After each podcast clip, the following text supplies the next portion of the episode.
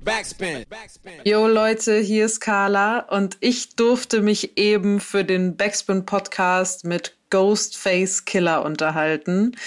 Dieses Gespräch hört ihr im Anschluss an diese kleine Ansprache. Wir unterhalten uns über sein Debütalbum Iron Man, was in diesem Oktober 25 Jahre alt wird. Und anlässlich dieses Jubiläums erscheint eine Anniversary Deluxe Edition. Außerdem erscheint bald endlich sein lang ersehnter Nachfolger von Supreme Clientele, Supreme Clientele Part 2.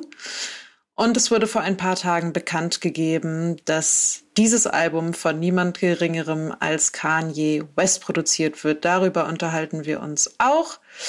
Außerdem unterhalten wir uns ein bisschen über Fashion, über den Clarks Wallaby. Ich wünsche euch viel Spaß mit diesem Interview. Ich habe mich auf jeden Fall sehr gefreut, mit ihm zu sprechen. Es war mir eine Ehre und ja, macht's gut und bis bald. Backspin. Today's guest really needs no introduction. He's truly a living legend. Ghostface Killer, how are you doing? I'm fine. Thank you, thank you, thank you. I'm fine, I'm fine, I'm fine. Everything is great over here. How about you on your end? Everything is good?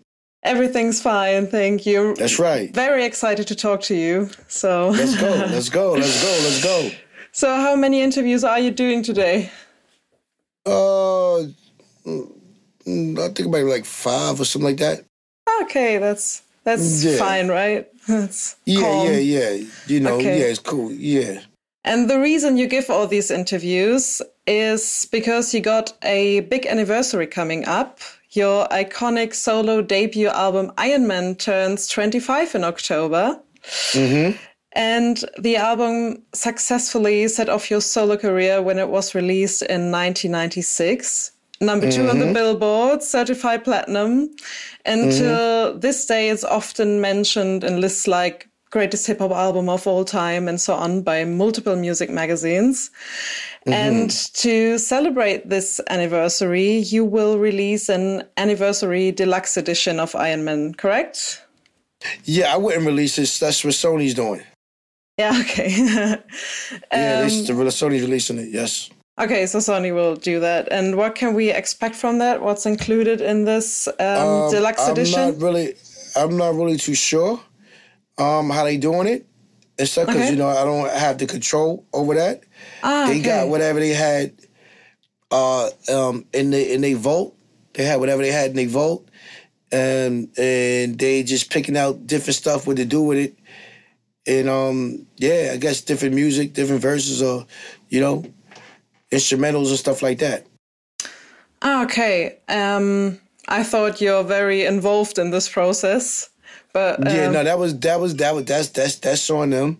They know they just working on uh the 25th, and they decided to to uh to do that. You know what I mean? Um, to release some other stuff that they had, and I'm like, okay, cool.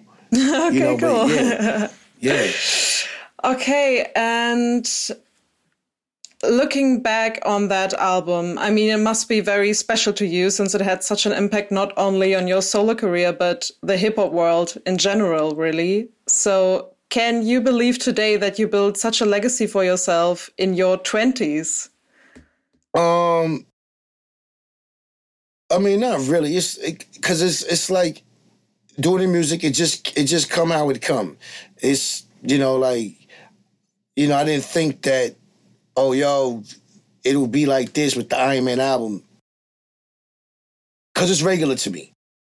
I don't trip. It's regular. It's just it's just regular. Just do your music back then and get it over with. You know what I mean? So you don't really know what you're creating back then. You know. Okay. Yeah. Yeah, I, I, I guess I understand, but like in retrospective, it must be wild to think that you did that as a 20, what, 25, 26 year old? Yeah, yeah. so yeah, and, that, and that's and that's the beauty of it, you know. But you know, at that time, you don't really think about it. But the outcome now was like, wow, you know, and you know that wasn't even my best best work like that. You know what I mean? So, you know, if that had the effect, you know, just, just imagine what's yet to come and you know what I mean, and things like that. Like, you know what I mean? I guess. and I saw that you're going on tour as well, but that's not. Um, that's got nothing to do with uh, Iron Man 25. No, that got nothing to do with that. But I mean, it, it do because we're gonna do some songs Yeah. from that like that and be promoting that like that. So yeah, because the Cuban Links one with Raekwon is his 25th. Uh, and and Genius too. So that's Liquid Swords. So all of us is doing like, you know what I mean, like 20. It's that's crazy. We all in the 20s. you know what I mean? Doing these doing these uh these little shows. yeah. Yeah. I think it's all 25, 25, 25. You know what I mean? Yeah, I mean, that's a long career so far. Uh, so, but the tour's America only, I suppose. Uh, as of right now, yeah. Okay, and it's your fir- first tour in how long? In a minute before all this COVID stuff started, Okay. you know, I was just doing um, yeah, but I was just doing regular shows like pop up dates and stuff like that. Unless unless it was a Wu show, Okay. yeah. And, and are you excited to get back on tour? Um, yeah, just to test it out and just see how the people is. You know what I mean? After all this, after battling COVID, doing all this shit, you know. Yeah, Yeah. I want to see. I want to see. I want to see what it feels like a little bit. Yeah. Yeah, I mean, slowly but surely it's coming back to normal, kind of. So, Yeah. Yeah. And um, let's talk about the album cover of Iron Man. So, it obviously has you on it, as well as Raekwon and Cappadonna. And then in front of you, very prominently placed, the Clark's Wallabies. And as the proclaimed Wallaby champ, you really made them this distinct piece of hip hop fashion culture that they are today. Because if it weren't for you, I'm sure that the likes of Drake or Kanye West wouldn't wear them today. And what made them so special to you back then? because growing up, growing up, that was part of our fashion. Like I got that from like from where Raekwon and Method Man, they projects where they stay at. You had a bunch of like uh uh um Guyanese, Jamaican dudes and stuff like that that was up there. That was, you know, they was moving a lot of drugs and you know, big jury on, big jury on and velour sweatsuits and wallaby Clarks. it was like a fashion up there. You know what I mean?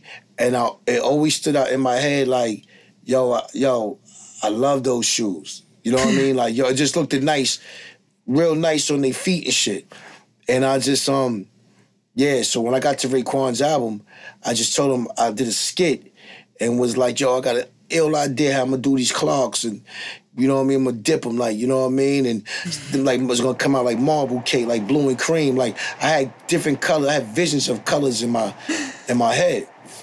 So um, and that's and that's what I did. When by the time it got to me, my turn to go, I dipped them Clarks and made them all different kind of colors, and um, it just took off.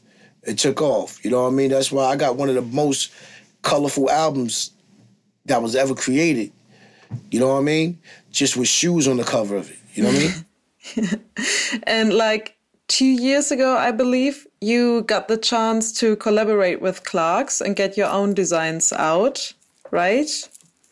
Oh, two years ago. Uh, I think it was no. 2019, right? Wasn't it? Yeah, no, I never collaborated with Clarks. No, but it's the No. so it's got nothing to do with you personally. No, they I think it was a Wu Tang shoe, but they didn't Yeah. have nothing to do with me. ah, okay. They had nothing to do with me. Ah, Yeah. okay, okay. Thought maybe. Um, but can you imagine doing like fashion related collaborations? Because I found this quote of uh, the stylist of the series of Wu Tang and American Saga, and she described your style as urban handsome and cited you as one of the best dressed hip hop artists of the 80s and 90s. Mm-hmm. So is fashion still Uh, important to you today? Can you imagine doing Yeah, fashion fashion? is always fashion is is always important. This is an image. You know what I mean? Who don't want to look good?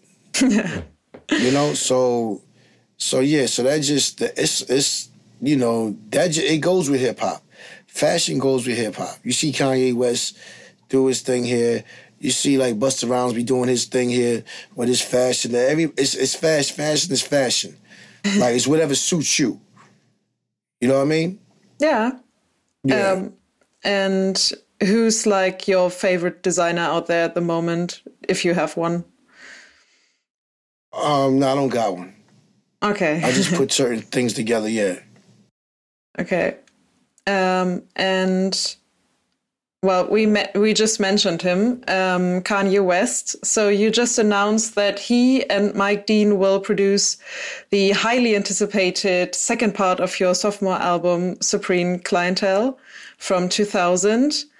And it's no secret that you're a huge inspiration to Kanye and that you're one of his favorite rappers. And I found a quote where he was talking about Supreme Clientele and he said, I feel like I got my whole style from Ghostface. So it must be a huge honor to him to work with you on the sequel of that album. And what is it that you appreciate about Kanye that made you want to work with him? Um, he's a great. Kanye's a great. He's a he's he's he's a legend. He don't give a shit about nothing. Whatever he believe, and he believe he can do it, he's going to do it. You know what I mean? Good or bad, he's just going to do it. You know what I mean? And in this case here, it's like he's a genius. He's a genius, a musical genius. Like like, and ain't afraid to set the bar. You got some people that's afraid to set the bar and and and and just on some, you know, he'll take it there. He'll take it. It's like nothing is impossible with Kanye. You know what I mean? And that's what I love about him. You know what I mean? And and, and musically, like even when he did the uh when he did the choir with the album, I forgot the, what was that album, the name of that album when he had all the church songs and stuff like that, the God album or whatever. But it was like just to do things like that, he went into different lanes. You know what I mean? And I and I had my eyes, I had my my ears and eyes was set to do the same thing, but he just did it magnified like more and more and more bigger. You know what I mean? Like yo, you know what I mean? Because I wanted to do an album like that called Power of Attraction, and uh, and he wound up just doing that. Like I'm like, oh snap, yeah. Mine was about more stories about the prophets and things of that nature. You know what I mean? But yeah, but he um, yo, he's uh, he's the best at that. Like, you know what I mean? He's he's you know it's it's Kanye. Like you know what I mean? So he's like I told him. He's I said, yo, you magical, bruh. You magical. You make things come to life. You know what I mean? It ain't nothing. It ain't nothing too big for him. He's gonna go handle his business, and um, and that's it. You see the results right after he's done, and that's why I don't really mind messing with him. You know what I mean? Like I think that I think that we can create some magic. Yeah. You know what I mean? If if everything was to go right, you know what I mean? So, and Yeah. that's it. Yeah. Yeah, I mean, I can only imagine the atmosphere when two forces like Kanye and you link up to work on an album together. And um, can you maybe fill us in on the working process or the dynamics the two of you have? I mean, I mean, I never been in the studio with him. Ah, okay. Never been in the studio under with him. And as far as the thing going out, that was the idea I had that somebody had released to the public. They released it to the public, and it shouldn't have been released like that. You know what I mean? Me and one person had a conversation, Okay. and he put it to the public like that. You know what I mean? So it wasn't even no agreement on, okay, Ghost, I'll do this and do that. The guy was like, yo, and I told him, why the fuck did you do that, bro? You don't do that like that. You know what I mean? It's like you don't, you don't, see- especially without checking in with the boss. You know what I mean? I didn't give you no order to hit that dude. You know what I mean? I ain't give you no order. It's like it's like a mafia hit. Like you know, you gotta you gotta get you gotta get the order to go kill somebody. You know what I mean? But it's like you don't went and put the thing out there by yourself and did it by yourself. Like you know what I mean? Mm-hmm. No, you don't do that. Is is you got to follow. It's a chain of command here. You know what I mean? So, and it's my name that I gotta like. You asked me that question, I gotta keep. I gotta answer that shit. He don't gotta answer it. Okay, So, so, you know. So that's that. That's just that. So just to get off of that subject. okay. Um, but this wasn't the first time you announced a second part for Supreme Clientele. Uh, I think in 2010 you you announced uh, a second part for the album, and then Yeah. later on I- I- in I- I- 2013. Yeah, I, I that's how long it been going on for. Oh, so Like, you it's probably- still the probably- it's still the same album. Yeah, the same one. I Okay, just, I just, okay. they were just in the closet. You know what I mean?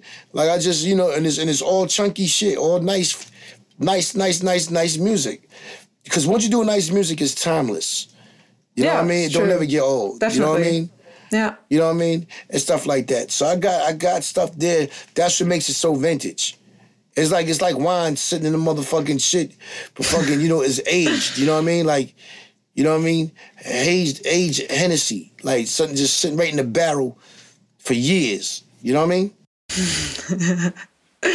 And yeah, that's a nice picture, definitely. And Yeah. um, so, will it be a continuation of the first album then, also in terms of sound Uh, and it's- content? Yeah, it's, yeah, some of it. Yeah, the content, the feel, uh, better lyrics.